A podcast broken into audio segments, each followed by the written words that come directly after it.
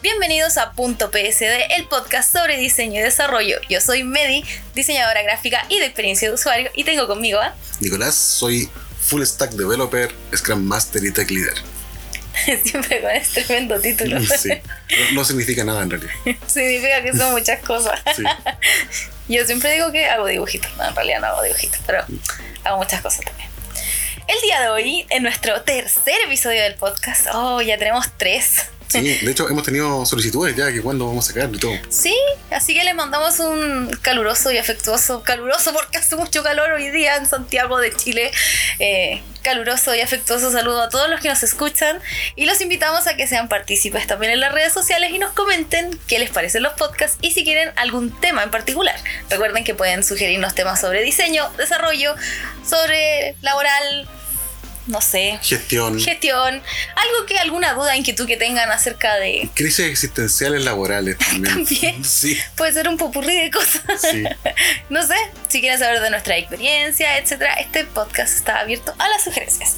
Y en el día de hoy tenemos el tema, uh, redoble de tambores, un tema que es, es difícil de conversar, de tratarlo y de interiorizarlo. y nos pasa a ambas áreas, que es el cómo enfrentar el feedback. Ay, Dios.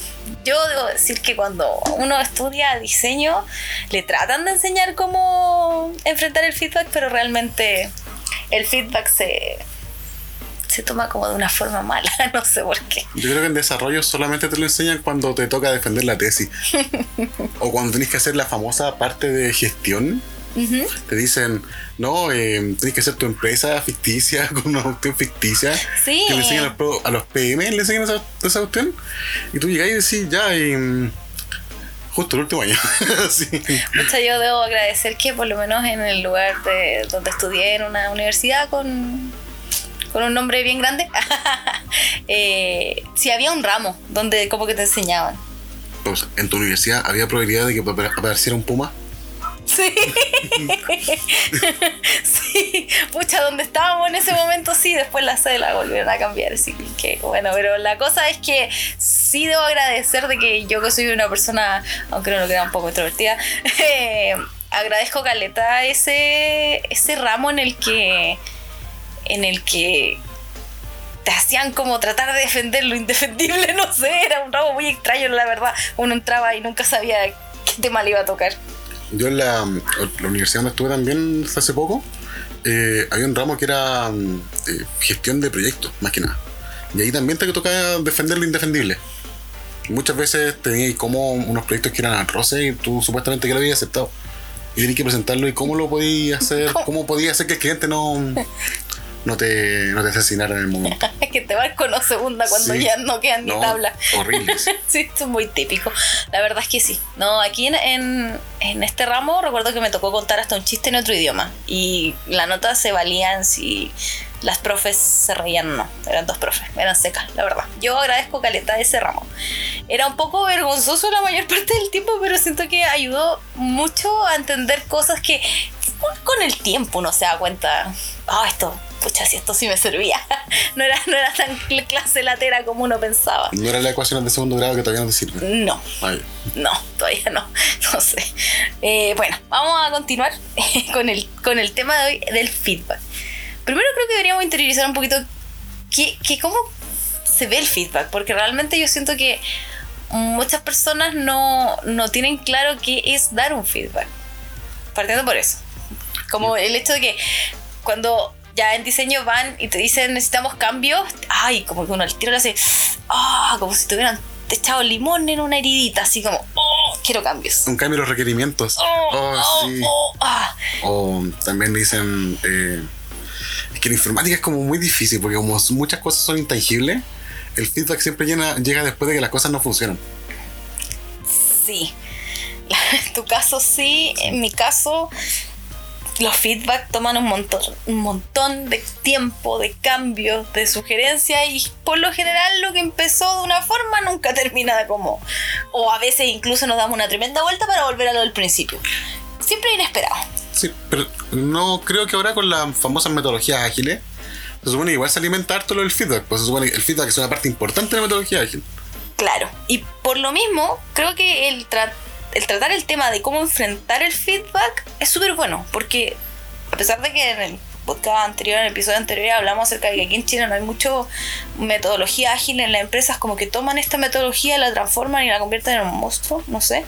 Eh, de todas formas, eh, el feedback siempre es importante, siempre. Y creo que es una de las cosas con las que los diseñadores tienen que luchar mucho. El casarse con una idea, el pensar que su idea es única, diferente, especial y, que el cliente o la persona a la que estés trabajando la va a ver y se va a enamorar de ella es súper malo, súper, súper malo.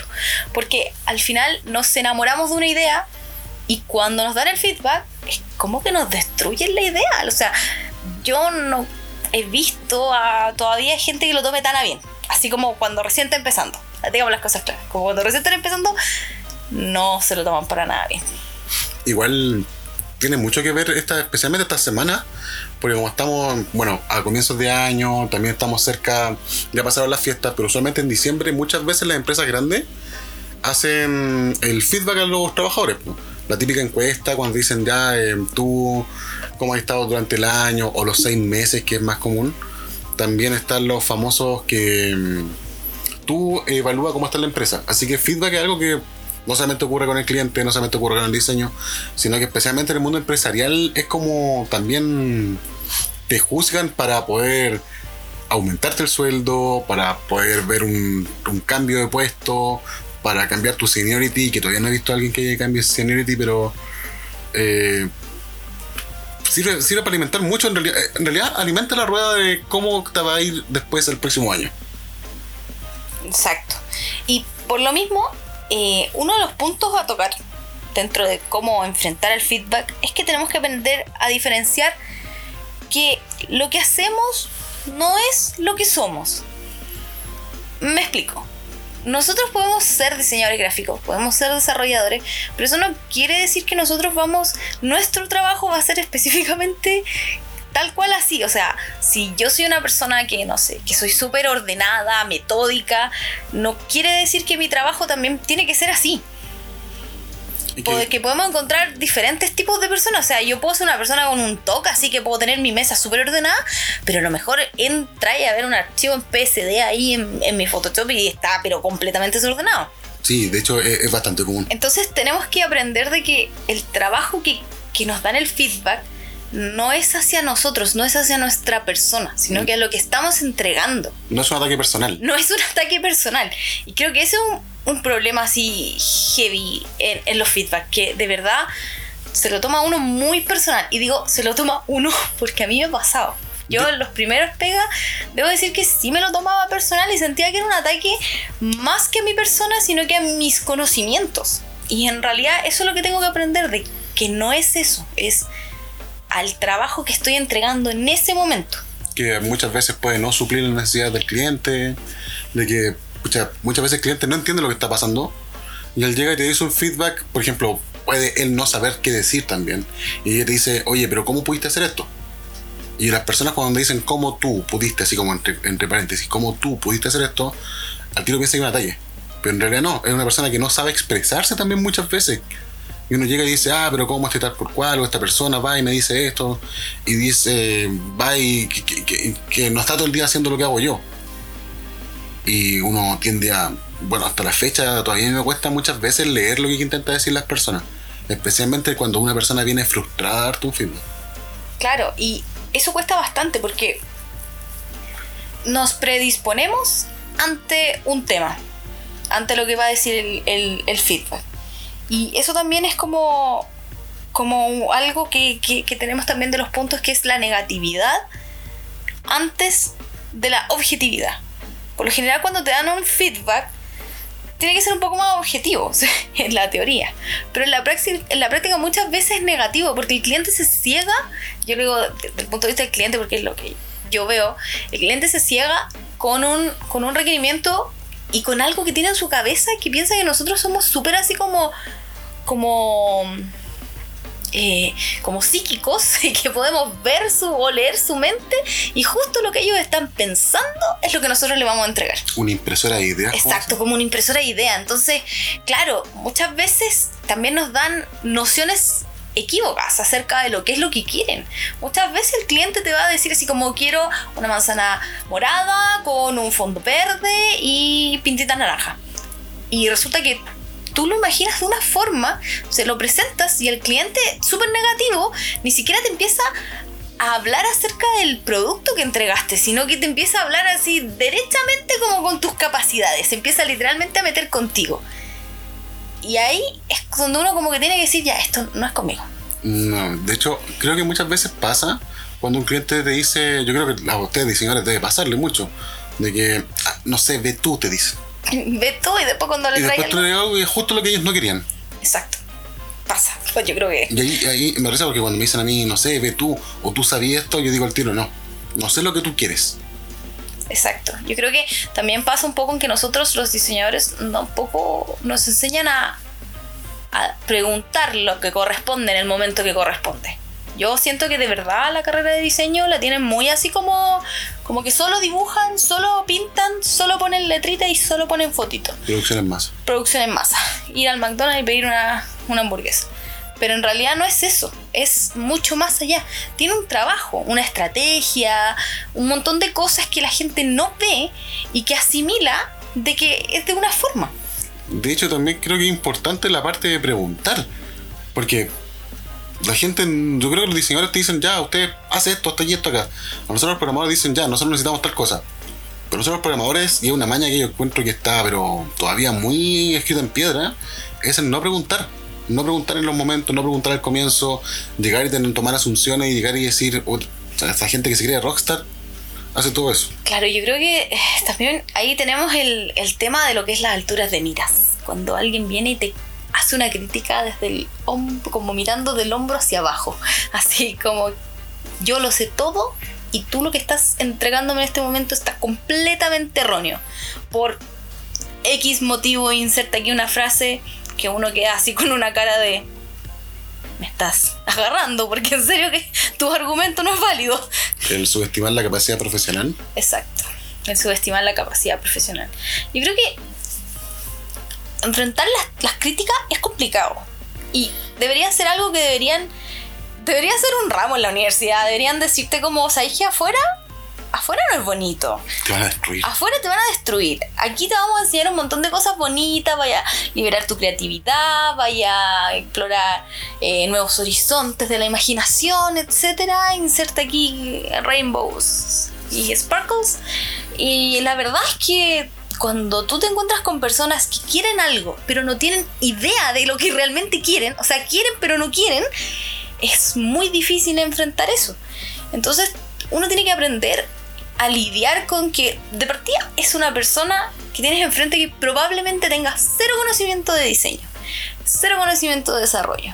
Lo más acercado al diseño que va a estar va a ser que tiene un board en Pinterest y junta muchas cositas que le gustan y va a querer que tú hagas algo con eso. O un, dis- o un sobrino diseñador. O un sobrino diseñador, o le metieron mano en un curso X a Photoshop y se le... Es esa idea inequívoca así que tienen de, de que ser diseñador es usar los programas. Y no. No, no, no, para programador tampoco. Es lo mismo que dicen, no es que yo soy programador porque sé hacer páginas web. No. No. Soy programador porque sé eh, arreglar computadores y me encanta escribir código en ese fondo negro con letra blanca. No. No. No, de hecho, usar, una- usar bien la terminal tampoco te consideran programador. No. El saber usar Photoshop, Illustrator, InDesign, que te haga dibujitos bonitos y que le baje un montón de fuentes de, de esta fuente Freeform, Dafont, etcétera, y se las chantes a un texto, no te hace diseñador, sorry.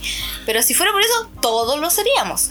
Es que yo creo que. Disculpa, es como yo creo que todos tenemos cocina en la casa, pero no, no, no todos somos chefs. Te iba a darte el mismo ejemplo. Así como que lo siento. Es como dijo eh, Gusto en, en Ratatouille, cualquiera puede cocinar.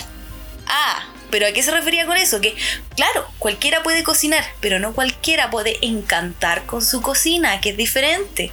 Todos podemos aprender a cocinar, pero no todos podemos aprender a cocinar bien. Toma tiempo, toma práctica, toma dedicación, toma estudio. Esto es exactamente lo mismo. Toma trabajo. Toma trabajo. Es tu trabajo, yo no estoy que estáis constantemente haciendo. Cuando uno está desarrollando también, no solamente está ahí re- eh, haciendo la solución a un cliente. Lo que estáis haciendo es seguir engrasando la máquina tuya de cómo es el pensamiento lógico para resolver problemas. Porque eso es problema, resolver problemas. Claro, y diseñar es lo mismo. Diseñar alguien puede venir y te dice, ay, es que yo sé hacer flyers.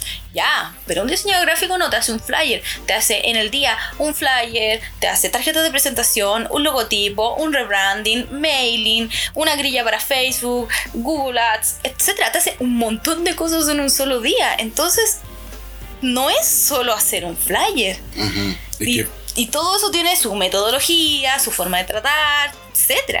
Y ese es otro punto, el subestimar la carga cuando te dan feedback.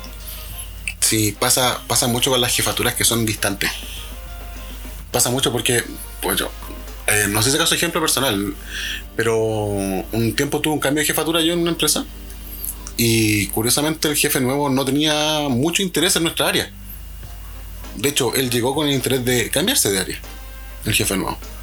Y cuando justo tocó la reunión de feedback, él llegó y habló diciendo, ¿saben qué? Yo no entiendo lo que ustedes hacen, pero me contaron esto me contaron aquí, me contaron allá. Y al final él llegó y decía, ustedes llegan y están todo el día sin hacer nada casi. Y es como, sorry, nosotros trabajamos un horario extenso, horrible. Teníamos un montón de procesos para ver, teníamos que tratar con clientes finales dentro de la empresa. Y hay gente que pensaba que el cliente final cree que él es el único cliente que tienen. Por ejemplo, cuando tú llamas a un call center, tú, uno piensa que eres el único con problemas. Lo mismo pasa en las agencias. Yo creo que los clientes piensan que a ti te dan un diseñador por marca y no es así. Probablemente así lo venden. Probablemente así lo venden, pero un diseñador, yo, mira, no sé en realidad en otras partes, pero a mí me tocó llevar 10 marcas. Y tres eran de sushi. Entonces imagínate la imaginación que tenía que tener para hacerle a las tres grillas tres gráficas diferentes para tres marcas de sushi diferentes. Entonces, eso es subestimar la carga. Porque claro, tú puedes pensar una gráfica súper bonita y chora y entrete para una marca de sushi porque estás envuelto en eso, pero ya después cuando tenés dos, tres, ya se te van acabando las ideas. Es como hacer competir contra ti mismo. literalmente estás compitiendo contra ti mismo y, y ahí, y ahí literalmente te preguntas, ¿quién paga más? Al que paga más le pones más amor. No, y, Así de simple. No, y va a otra cosa que ahí después tu cliente, tu cliente o también tu jefe dice, oye, pero ¿por qué así una buena y dos malas? ¿O por qué así dos medianamente y una muy mala? ¿Por qué esto aquí y esto acá? Claro, y ahí tú empiezas a, a preguntarle también a tu jefe, ¿qué quieres? ¿Calidad o cantidad? Porque yo estoy viendo que a mí me está sobrecargando con trabajo y te puedo dar cantidad versus calidad. Sí. Porque por muy buen diseñador que sea, viejo, si lleváis 12, 15 marcas, o sea, olvídalo. Y he visto casos así. No es que yo se lo esté inventando. De verdad, he escuchado casos que llevan 12, 15 marcas y ya es como, para, Por diseñador, Pablo. por diseñador. Ni siquiera por encima. equipo. Y tú me puedes decir, ya, pero son grillas. Ya, pero son grillas, ¿cachai? O que- sea, te cansa. Que no solamente eso, imagínate que yo creo que ustedes tienen que ver también lo que es planeación durante la semana.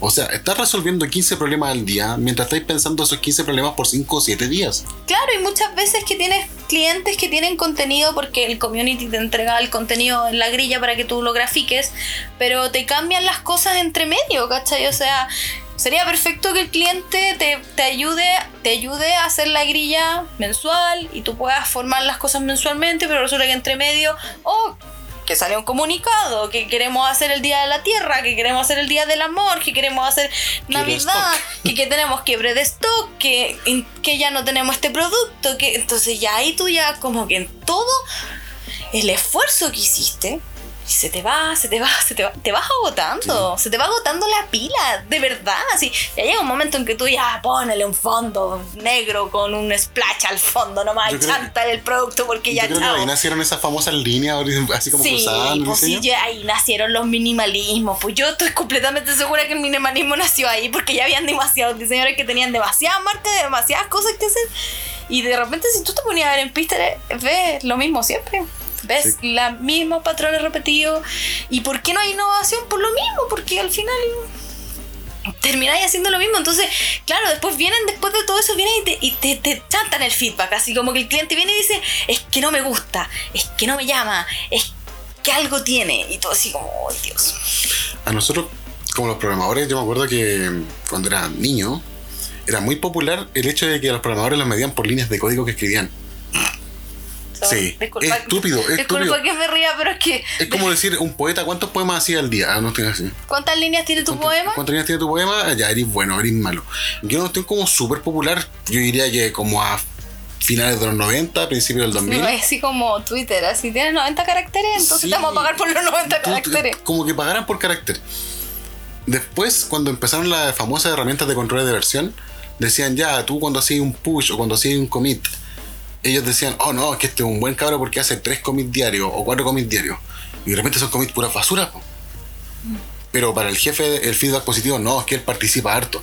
Por ejemplo, GitHub tiene esa famosa grilla verde que te va diciendo cuáles son las participaciones en los códigos que tenés tú. Y yo encuentro que igual es como una. ¿Cómo decirlo? Una cuestión mañosa. Para empezar, creo que existe un script con el cual puedes rellenarlo, pero una cuestión mañosa en el que sentido de que tú puedes llegar y todos los días o cada una hora puedes poner commit y arreglaste un carácter. Y la web es considerada como una colaboración.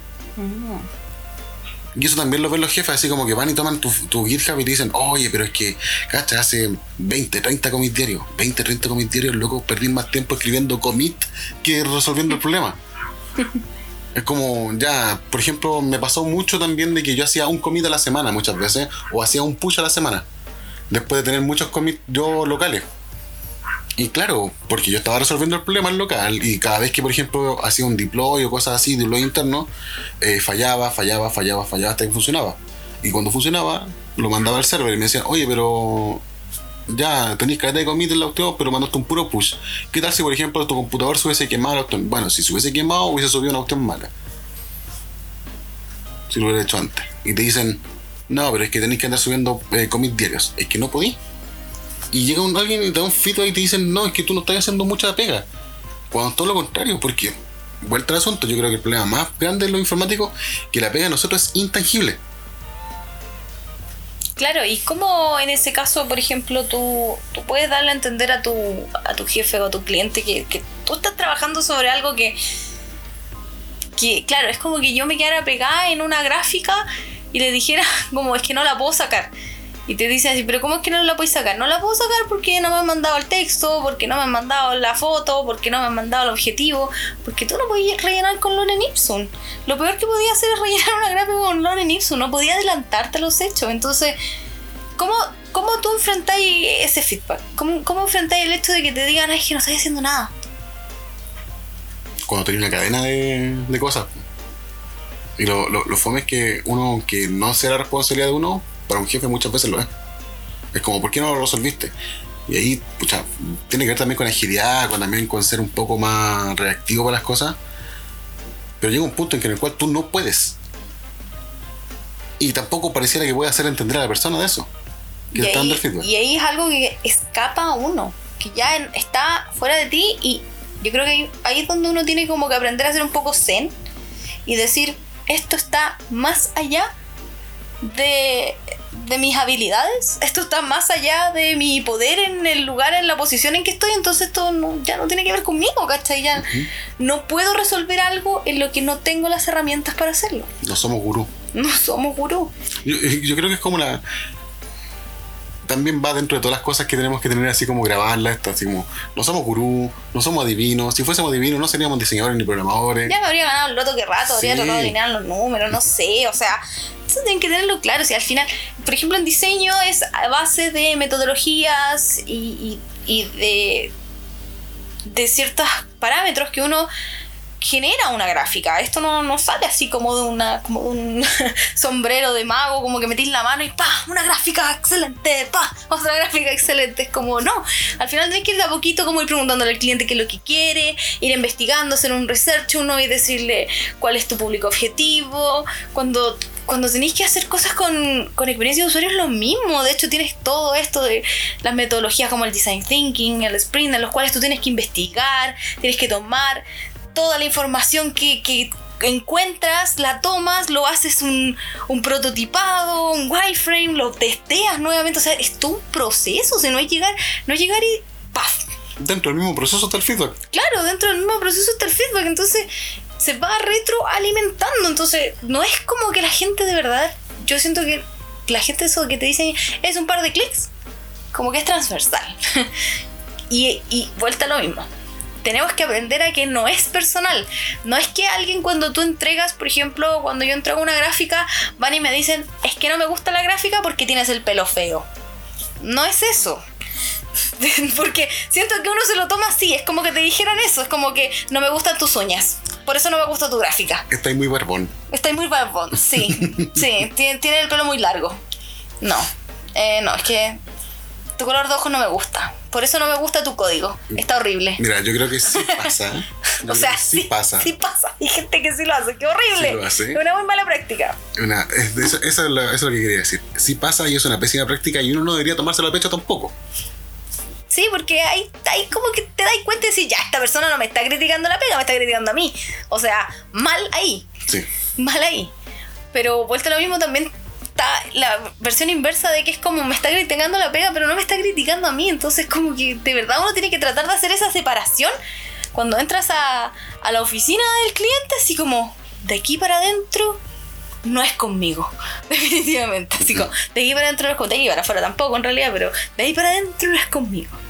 Y eso también es otra cosa que nosotros mucho recibimos feedback con suposiciones y no con hechos. Así como yo supongo que a mi audiencia le gusta el color naranjo. Entonces yo quiero todos los posts con color naranjo porque mi logo es naranjo, porque el naranjo es alegría, es verano, es refrescante. Entonces todo tiene que ser naranjo.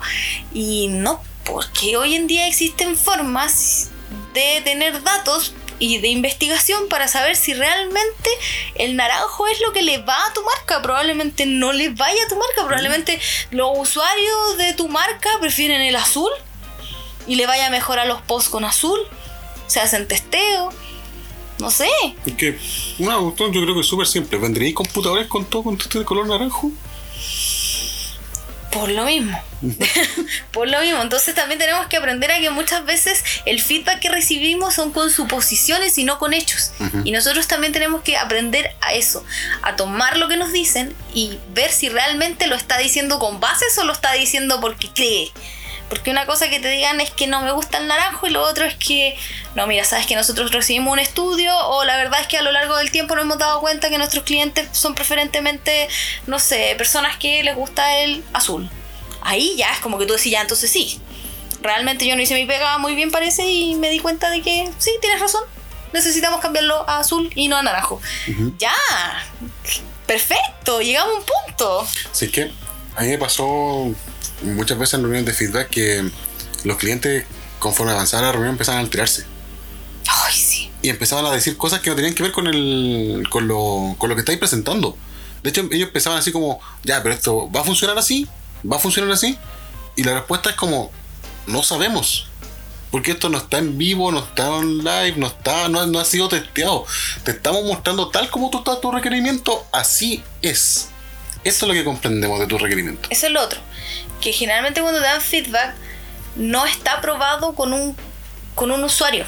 Está ideándose principalmente. Entonces, ellos creen que eso es ley. Como que eso es y eso va a funcionar. Y muchas veces hay que testear. Testear las cosas. En, marketing se testean las publicidades. ¿Cuál le va mejor que otra? Porque muchas veces uno tiene estas ideas erróneas en las que dice, no, sí, este le va a ir, pero estupendo. Y te vas dando cuenta que el que menos le pusiste amor es el que le fue mejor. Es como el infierno del MVP. El infierno del MVP es como va el cliente y te dice, no, es que nosotros queremos hacer un MVP y empiezan a pedirte cada vez más requerimientos y después van y presentan el MVP y te dicen, a no le gustó a nuestro cliente final. Y es como, obvio no les va a gustar si un MVP. Es como, esto con suerte funciona. Esto es literalmente es la idea de una bicicleta, por así decirlo, y tú fuiste a vender un auto.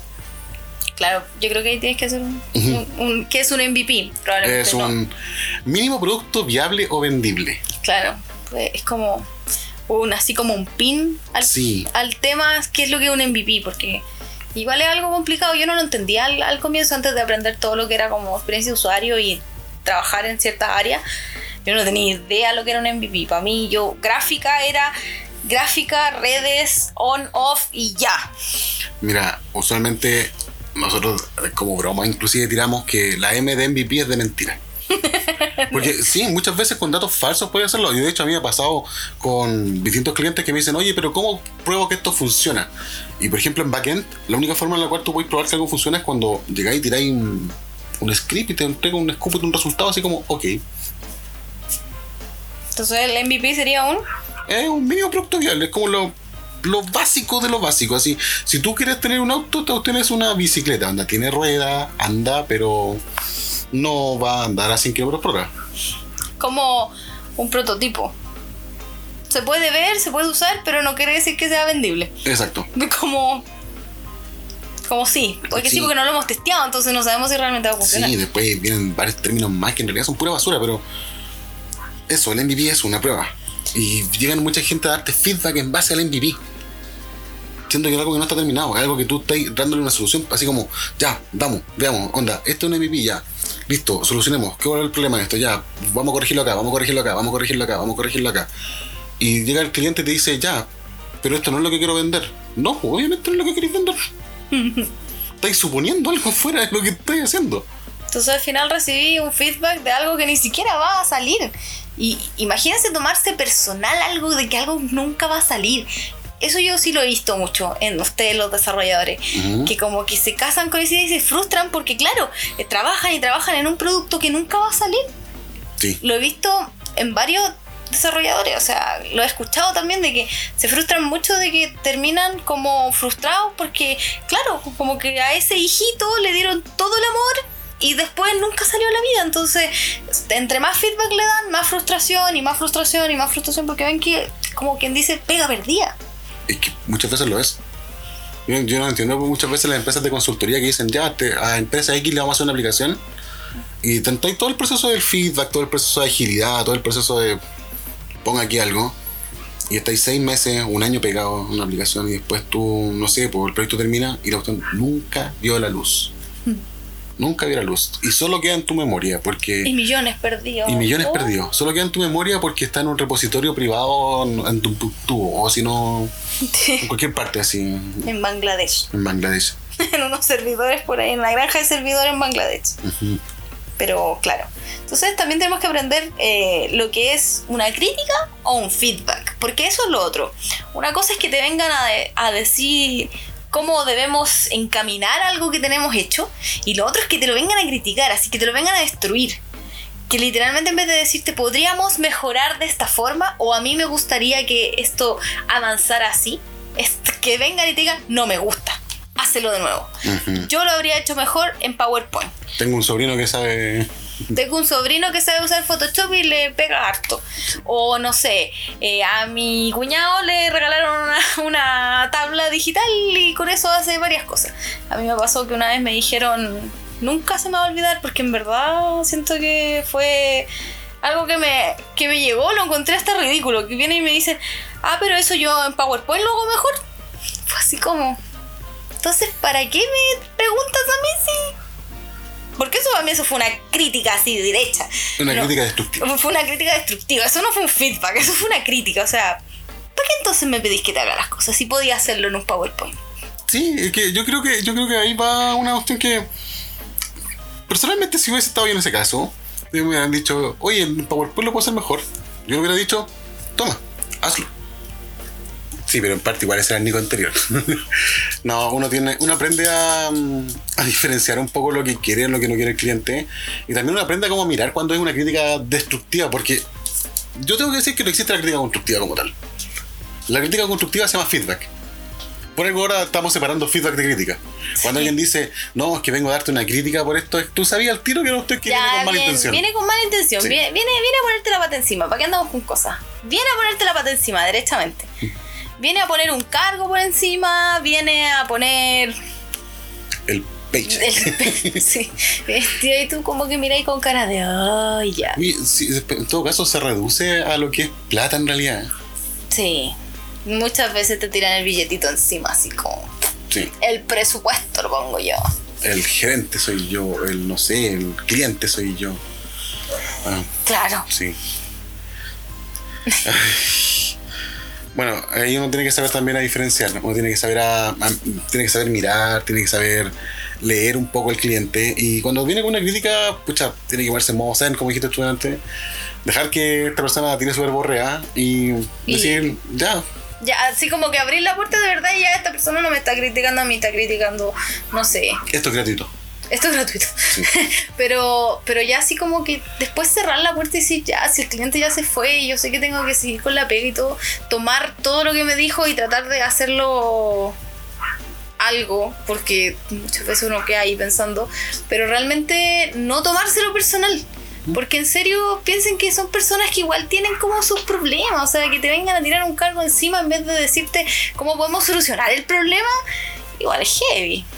Habla mucho de esa persona. Habla mucho de la persona que te vengan a tirar el cargo encima antes de realmente tú estás trabajando, tú estás haciendo tu trabajo, estás entregando un servicio y que te vengan a tirar un cargo antes de decirte qué es lo que podemos solucionar es súper heavy. Bueno, que muchas cosas tienen que ver con, con lo que es feedback. onda, Es un estoy gigante. El Claro. feedback es gigante. El feedback, inclusive, uno de los motivos por los cuales las personas se estresan en el trabajo es por el feedback. Un motivo por la gente renuncia. Gente renunció y dice que ya no soporto más, renuncio, ya no sigo con este proyecto, adiós, arréglensela solo. Ujú. Es por el feedback. Sí. Y el, el no saber dar un feedback, el no saber recibir un feedback, el no saber separar tu trabajo de ti, como estábamos diciendo. Igual a mí me ha pasado que hay gente que no sabe recibir feedback. Porque cuando uno recibe feedback, paréntesis, uno debería igual quedarse callado Ujú. y escuchar a la persona. Sí. Lo que te está diciendo. Y muchas veces la gente lo interpreta como de que tú, más que estás escuchando lo que te está diciendo, es como que te sientes molesto. Y te miran con cara de, te lo estoy diciendo en buena, pero en realidad no es que tú no estés enojado, simplemente estás tratando de, o al menos en mi caso, yo estoy tratando de entender por qué esta persona me está diciendo lo que me está diciendo, ¿cachai? Ujú. Hay gente que le molesta que tú no tengas una reacción ante lo que te están diciendo. Y que también piensan que el feedback es confrontacional. Y no es tan así. Que es una pelea, y la verdad es que no es así. La mayoría de las veces cuando uno va a recibir un feedback, uno va a escuchar. Que es la principal cosa que tiene que hacer, aunque no le guste lo que esté diciendo la otra persona, es escuchar para poder comprender por qué está diciendo lo que está diciendo. Sí. ¿Por qué está enojado? ¿Por qué está mal? Porque probablemente viene molesto de otra cosa, ni siquiera viene molesto contigo y se está descargando contigo. Es súper feo, pero pasa. Así que hay otro punto súper importante. Que hemos estado hablando siempre del feedback negativo. Yo creo que hay otra cosa que en realidad menos sabemos enfrentar es el feedback positivo. Sí, yo creo que uno recibe tanto feedback negativo que cuando recibe feedback positivo, uno lo que primero tiende a pensar, me van a echar. Sí, sí, al tiro lo Me van lo peor. Lo asocia a lo peor. Y muchas veces el feedback positivo es algo completamente desinteresado y casual. No es como que te digan así como que te llamen por hacer las reuniones, o al menos a mí no me ha pasado, que te llamen a hacer la reunión y te hablen tu jefe, te hablen así como para decirte, "Oh, no, este es el feedback positivo, esto bla bla bla, aquí acá. Sino que muchas veces el feedback positivo va por, inclusive tus mismos compañeros de trabajo, así como, oye, ¿sabes que el módulo que hiciste me sirvió caleta para esta otra cosa? Cuando ustedes, no sé, ustedes deben trabajar en base a, no sé, tú puedes decirle a la community, ¿sabes que Qué bueno que terminaste a tiempo la cuestión porque así yo puedo avanzar con lo mío. O como que el puestito más arriba te diga, muy bien trabajada la gráfica, excelente lección de fotografía. Tú te vas a decir, "Oh, Dios, va a temblar. Sí. Algo está pasando aquí. Es- No me cuestiono nada, Dios. Han sido reemplazados estas personas. ¿Quiénes son? Sí, me reemplazaron a las personas a las que le mandaba la gráfica. Sí. Así que me ha pasado. A mí, a mí todavía me pasa. A mí también me pasa que yo me cuestiono mucho el hecho cuando me entregan buen feedback, porque siento que la mayoría de las veces la gente tiene mal feedback, tiene quiere cambiarte las cosas, por más que tú trates de yo sé que hubo una corriente en que ay, que tenemos que educar al cliente y educar al cliente. De repente tenemos que educarnos a nosotros mismos a tratar de entender de que el cliente no se quiere educar nomás. y nos van a tocar clientes así. Sí. Es súper, es súper triste decirlo, pero tú no puedes cambiar a las personas. Es que yo digo, está mal educar al cliente. Porque yo, por ejemplo, yo no puedo llegar a decirle al cliente lo que yo hago, explicarle cómo lo hago. Y qué tan diferente es lo que él intenta hacer versus lo que yo hago, no me va a entender nunca, jamás así un cliente. Quizá superficialmente sí, como para tener un conocimiento y poder conversar contigo, pero ya como que interiorizarse, ya tiene que estudiar la carrera y tiene que como que dedicarse a eso. O sea, Y tener la experiencia. o sea, lo mismo en diseño. Tú no podés venir y, y creer lo que decíamos delante, creer que porque sabes usar Photoshop ya eres un diseñador gráfico. O sea, yo cuando aprendí por hobby a usar Photoshop hace mucho tiempo atrás, eh, yo no tenía idea que eso lo utilizaban un diseñador gráfico, si no solo diseñadores gráficos utilizan Photoshop, los industriales también utilizan Photoshop, los de ambiente también. Que una herramienta transversal. Es que una herramienta hoy en día súper transversal para hacer memes, para recortar fotos. Yo creo que hasta los boomers saben que lo que los boomers saben que, claro, se empezó con ellos. Es que terrible. Es súper viejo, Se me olvida- pues. Se me olvida que Photoshop Sí, llegó en, pues. en disquete en un comienzo. Sí, pues recordemos que era como... yo, yo tenía un profesor que en, en Paint, en Paint hacía píxeles. Antes de llamarse Paint, yo me acuerdo que se llamaba P-Brush. Yo creo que en PBrush él hacía su, su diseño en píxeles. Sí, y hoy era seco. P-Brush. Debo decir que yo lo miraba bien a huevo y cuando vi su trabajo fue como Dios. Y yo que hago puras tonteras en el paint, Dios mío, en el paint. Bueno, con la gente que programa en COBOL para nosotros los programadores. pues. Es lo mismo, pues, entonces, pucha. Es como, como difícil enfrentar un buen feedback. Es, Es más difícil, que enfrentar un buen feedback, porque creo que uno siempre se prepara para lo peor. Como para la guerra, uno siempre se prepara para lo peor. Yo creo que esa es la cuestión. onda, tú llegáis preparado así como todo. Vais con la armadura completa. Vais así con toda la armadura así, ya voy a recibir todos los balazos posibles. Y llegáis y el loco te dice, ¡ay, muchas gracias! Muy bueno. Porque a mí me ha pasado que yo en una sola reunión he pasado del pésimo feedback de griterío a decir, excelente, me encantó. En la misma reunión. Y eso es lo otro, que también puedes tener feedback variado. Sí. Y de hecho tú que hay como descolocado, así, horriblemente descolocado y eso es agotador. Porque pasar de calor a frío. Súper agotador. Entonces, imagínate todo lo que hay que enfrentar y que después te digan que solo es hacer dibujitos, No, solo es escribir sí, código. Como, ay Dios mío, sí, ojalá fuera solo hacer eso y que nadie me molestara en el escritorio, que nadie me, me molestara con daily, ni, ni con reuniones, ni con feedback, ni con nada. Así que yo literalmente recibiera un paper y todo el rato me llegara y me dedicara a hacer las cosas. No, Producir. Voy a producir, producir, producir, producir, producir. Y no, pues así no funciona la cosa. Así no es la carrera ni, ni de diseño ni de desarrollo. No. O sea, esa, esa estereotipación que tienen de que el diseñador está todo el día dibujando y que el desarrollador está todo el día frente a un computador es mentira. Es que. Ahora nosotros se supone que dicen la famosa Internet 3.0, la cual también engloba a ustedes como diseñadores. Eh, antiguamente la 2.0 era el crear contenido y la 3.0 tiene que ver con las personas. Las personas también son parte del contenido. Y tú tenés que comprender también muchas veces que tenés clientes que no saben nada, clientes que están súper interesados, clientes que están completamente desinteresados, clientes que van con una buena disposición y con mala disposición. Y todos ellos te van a dar feedback. Todos. Todos ellos en algún momento te van a dar así. Si tenía una aplicación, si tenía un, un diseño, ellos van a expresar cómo les hace sentir eso. Que también tiene que ver con la. Con, con el conocer al usuario. Eso tiene mucho que ver hoy en día, no solo en la experiencia de usuario, sino que en el diseño también tenemos que aprender a conocer a nuestro cliente. En desarrollo yo creo que también tienes que aprender a conocer a tu cliente, porque antiguamente uno trabajaba bajo supuestos.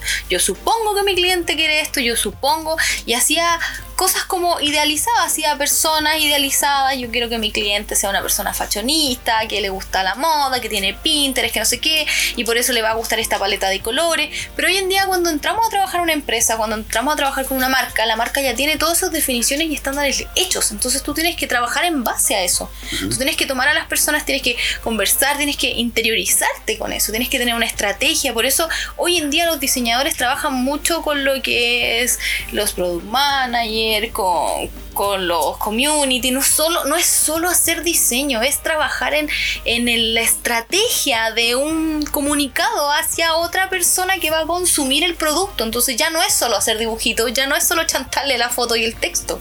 Lo mismo en informática.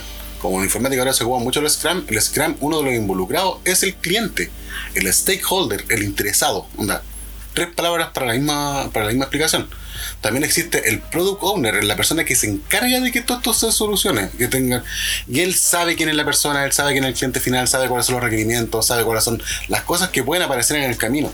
Y entre medio está el Scrum Master que se dedica, por ejemplo, a darle feedback, que es una de las cosas que más hace, darle feedback al- a los trabajadores, darle feedback al equipo, eh, interactuar también con el cliente, ver también servir como mediador de que el cliente no se vaya por los carros para pedirle algo o, o darle feedback también a los trabajadores, o a los compañeros en realidad, porque en realidad todo pasa a ser después como compañerismo, no es más horizontal.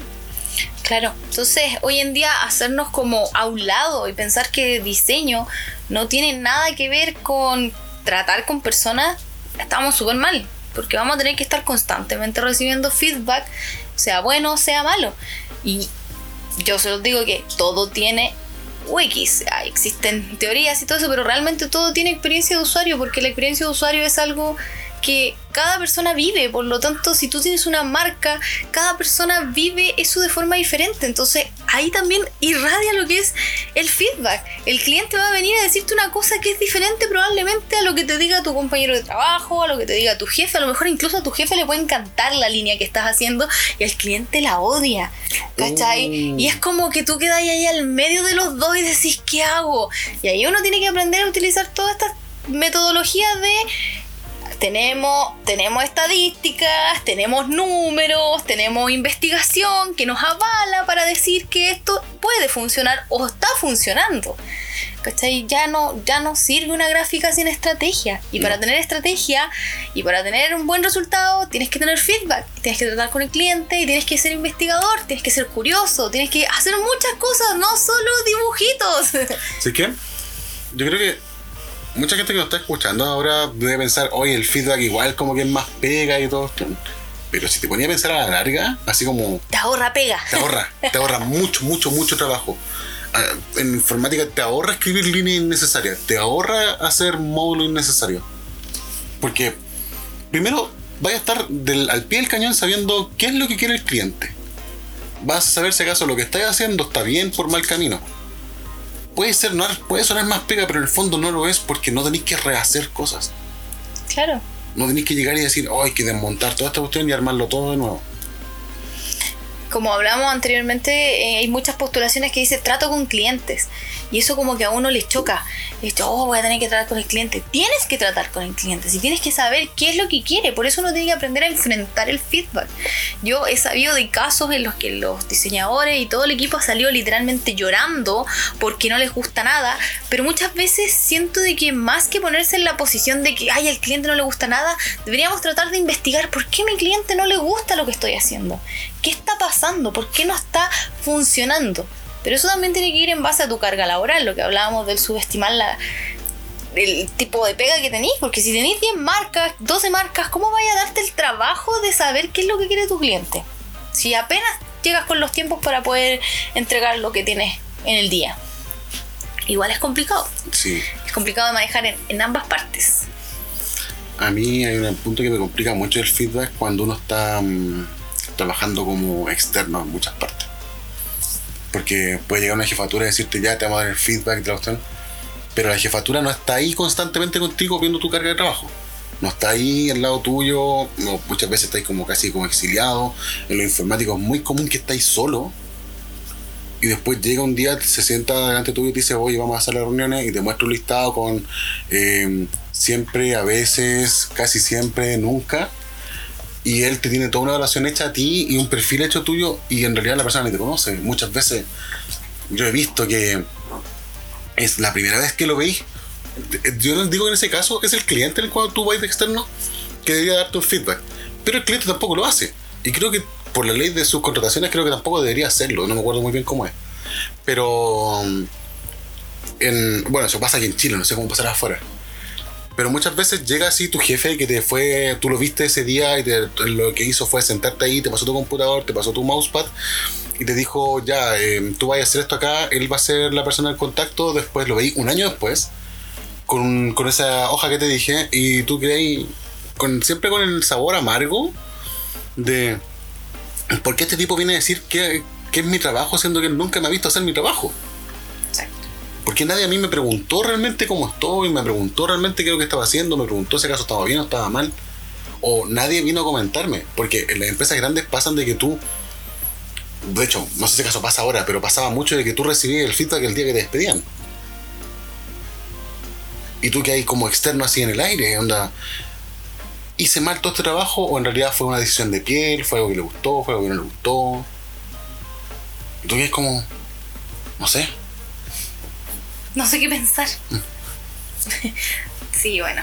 Yo creo que el tema igual da, da para largo, pero lo que queríamos hoy día más que nada hablar era acerca de, de nuestra experiencia y de, y de con lo que te puedes enfrentar si es que te va a dar feedback. O sea, si vas a trabajar en diseño, si vas a trabajar en desarrollo, no son cosas que van a estar ajenas, no son cosas que solo a una persona le pasó.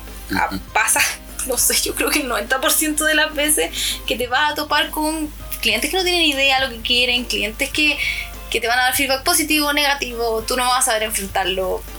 Todas las cosas en realidad que hablamos en el podcast. No estás solo.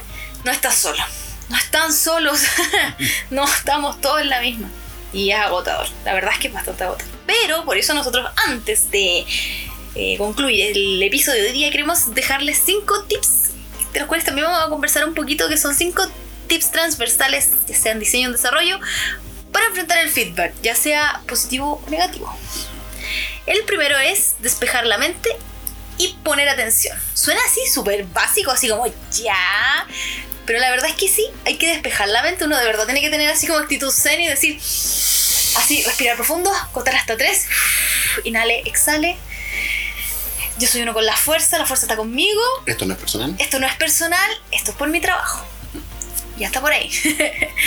y poner atención, porque al primer, seamos sinceros, chiquillos, al primer no me gusta el La. Attention focus se nos va a la B. Y hasta ahí llegó lo que estaba diciendo el cliente. No, ya no le gustó. No le gustó y nos ponemos en actitud negativa. No.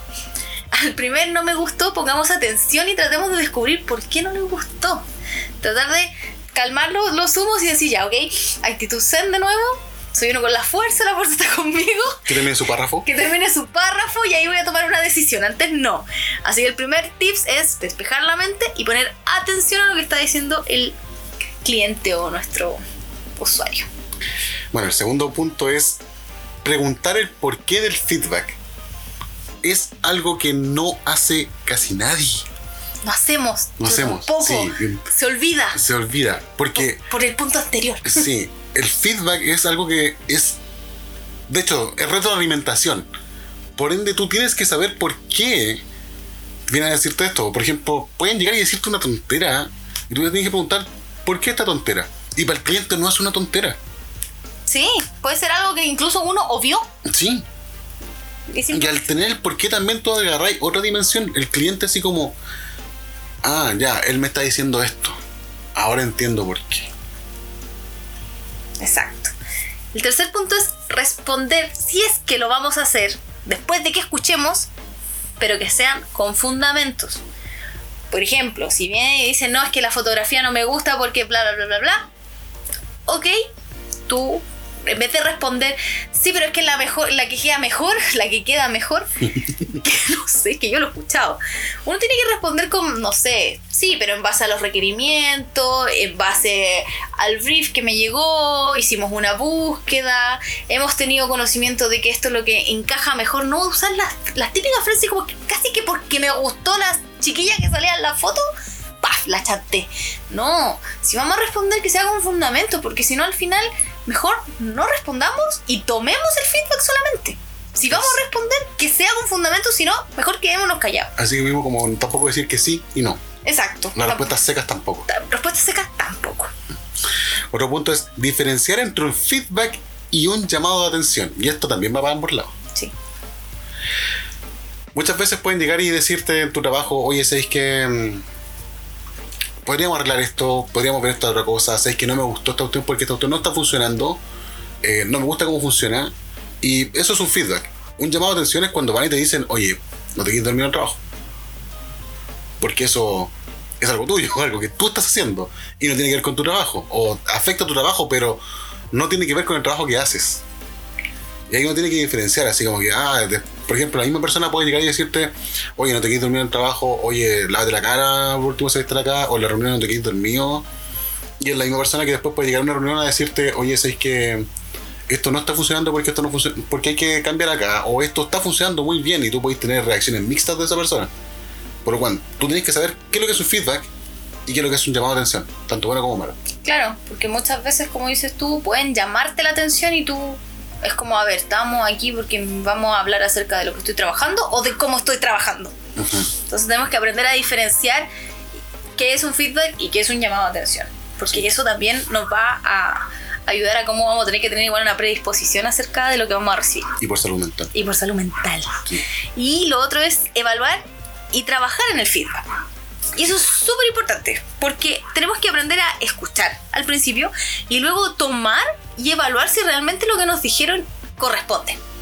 Evaluarlo, definitivamente, porque muchas veces si bien tú puedes escuchar, a la hora de la implementación hay muchos factores que no, no se pueden. Muchas veces el cliente te puede pedir un montón de cambios y tú puedes tener la mejor predisposición para hacer todos esos cambios. Ya no importa, sí, porque lo me dijo el cliente y yo entiendo su punto de vista, pero a lo mejor desde el punto de vista lógico, así como no sé, presupuestos, acuerdos de, de contratos, no se puede.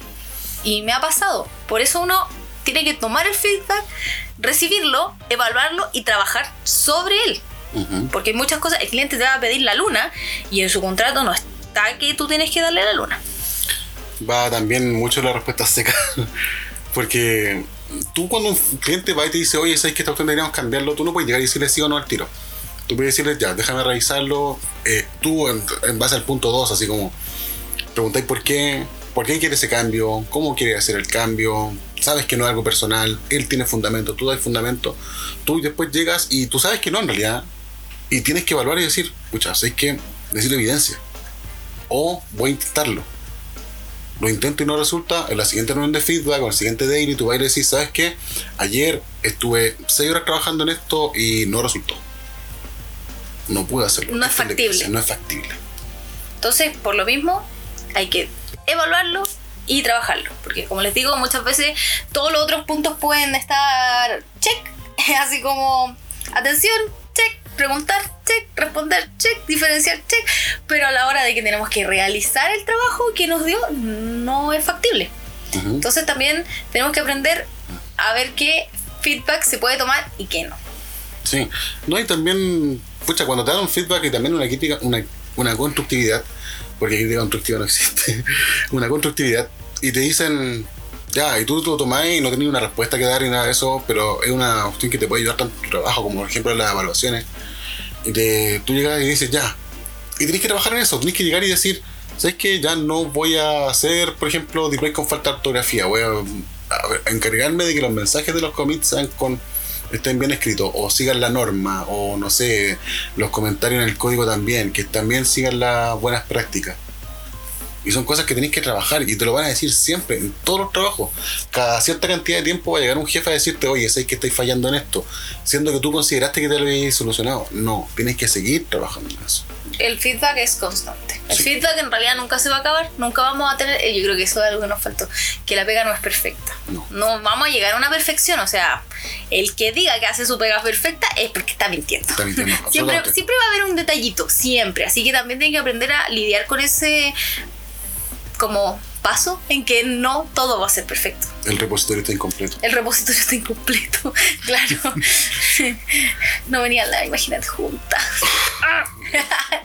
Ay, no trazaron las tipografías. uy Nunca. siempre te he escuchado eso Sí, me quedé como. es muy común parece Sí, es súper común. Sí. Bueno, uno también se lo olvida, del- volviendo a la carga laboral, etcétera. Sí. Pero, pero sí, pues, siempre va a haber algo. La pega nunca, nunca va a ser perfecta. Uno puede haber dicho, pues incluso uno puede haber pensado to- todos los escenarios y todo.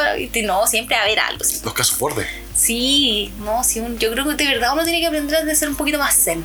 sí Cuesta, es trabajo. Es Con terapia también. Sí. La terapia ayuda, chiquillos. terapia ayuda. Es parte del trabajo en todo caso ser zen y entender el feedback. Es parte de lo que hacemos nosotros, es parte también de cómo está funcionando ahora lo que es desarrollo, lo que es diseño. El hecho que tengamos que, si no nos dan el feedback, también tenemos que tener la iniciativa de preguntar por De él. pedir feedback, sí, de pedir feedback. Porque después no podéis llegar a sorpresas cuando tengáis el deploy y todas cosas así. Te dicen, ya, cuando eres freelancer, decís ya el 50% restante y en la reunión del feedback te dicen, no me gustó, Claro. no te eso. pagar. No. Ay, Dios. Ese es otro tema que vamos a tener que hablar acerca de los freelanceos. Oh, Sí. que son. Para mí son un cacho, debo admitirlo. Mucho tiempo freelanceando, mucho tiempo haciéndose caldo de cabeza. Sí. Pero ese ha sido el tema de hoy, el feedback. Espero les haya servido de algo un poco. Por favor, coméntenos ahí en nuestro Instagram.psd. Eh, y vamos a ver qué, qué tema va a salir la próxima semana. Sí. Tenemos varios temas ahí en la tómbola Oh, tenemos una tómbola gigante. Sí, y han sido temas que hemos tenido durante mucho tiempo. De hecho, el podcast lo, lo habíamos planeado durante mucho tiempo y no lo habíamos sacado simplemente por tiempo, factibilidades técnicas. Estuvimos seis meses alimentando esa tómbola. Sí, estuvimos seis meses alimentando eso. Tenemos muchas ideas. Vamos a tener invitados. Vamos a tener Sí. invitados de todas las áreas. Porque si bien este es un podcast de diseño y desarrollo, diseño y desarrollo en las áreas que trabajamos, por lo menos Nicolás y yo, se entrelazan con un montón de otras de otras Profesiones. profesiones expertices entonces es súper entretenido empezar Clientes. clientes, exacto. Es súper entretenido empezar a, a mirar cómo, cómo se van entrelazando estas carreras, cómo, cómo uno va trabajando con ellas, de qué se trata, por qué tenemos que aprender ciertas cosas, como si vaya a trabajar en marketing digital, ¿por qué tienes que saber de marketing digital? Si yo soy diseñadora, ¿por qué tengo que saber de marketing? Yo, yo he sabido desarrolladores que terminan aprendiendo de medicina porque tienen que hacer aplicaciones como para puntos específicos de medicina. Todo se deriva en el usuario. Sí. Me encanta el usuario, me encanta la experiencia de usuario, me Son- encanta son- averiguar de las personas. Son la causa y solución de nuestros problemas. Es la causa de la salud, pero es súper entretenido. Un día también vamos a tener un tema de eso. Vamos a hablar acerca de la experiencia de usuario, vamos a hablar también acerca de las metodologías como el design thinking, el design sprint, qué es lo que tenemos que hacer, qué tenemos que hacer como para poder trabajar en la experiencia de usuario, qué es lo que nos diferencia de un frontend, de un diseñador de experiencia, todas las ramas de la experiencia de usuario. Si a la final todo esto del diseño es como una florcita que va creciendo y se transforma así como en una enredadera gigante. Entonces, En el caso de la programación es como una pelea de pulpo. En serio, es una cuestión gigante, es como. En realidad ni siquiera una florcita porque muchas veces no termina siendo algo bonito. Son demasiadas cosas, demasiadas partes. Sí, ese otro tema también tenemos que tratar. ¿Qué te hace un diseñador, o sea, un desarrollador full stack? Oh. Siempre escucho el desarrollo full stack. Y siento que es como cuando un. Así, ¿cómo se llama? Como alguien que va a arreglar las cosas tiene como una baja así como. Una baja suiza. Como, ¿qué tienes una baja suiza para que te haga full stack? Eso también creo que es un tema súper importante. Lo es. Porque, Lo es, lo porque es de verdad importante. siento que es lo mismo que como un diseñador. Así como, ¿qué te hace diseñador? ¿Qué te hace desarrollador full stack? ¿Qué te hace UX? ¿Qué te hace frontend? ¿Qué te hace backend? Es súper entretenido. Así que esperemos que nos comenten igual qué temitas les gustaría, porque nosotros tenemos una tómbola infinita, pero nos gustaría escucharlos ustedes también. Probablemente que salgan de ahí también. probablemente salgan de ahí también. Exacto. Y vamos a tener invitados, como les comentábamos. Eh, queremos tener invitados internacionales también. Queremos tratar de traer un poco cómo es afuera hacia acá. Y eso yo creo que va a funcionar en más adelante en formato de YouTube. Porque vamos a tener que hacer traducciones. porque la idea es un poquito eso. Porque si bien hay cosas que hace la gente afuera que no funcionan acá o que lo quieren traer para acá y acá lo transforman, también hay gente que acá hace cosas buenas, pero aquí queda y allá queda y queremos como hacer un puentecito así como, ¿sabes que en Chile también tenemos cosas entretenidas? También hacemos como este tipo de cosas y posicionarnos ya, pues, Eso, o sea, sacar los sac- referentes. sí, o sea, como que ya pues... O sea, Argentina tiene muchos referentes, Colombia está haciendo un buen referente en, en tecnología. Como, como mismo dice nuestro Instagram, ya es hora que sacamos en el mapa, ¿no? Sí, pues ya ahora que los chilenos salgamos en el mapa y digamos, oye, sí, también tenemos buenos diseñadores, buenos desarrolladores, se- Buena idea. buenas ideas, las cosas funcionan. Y si funcionan es porque tenemos que hablar de ellas. Así que espero que les haya gustado el episodio de hoy día. Eh, nuevamente déjenos comentarios. Sí. y nos vemos en un próximo episodio de Punto PSD.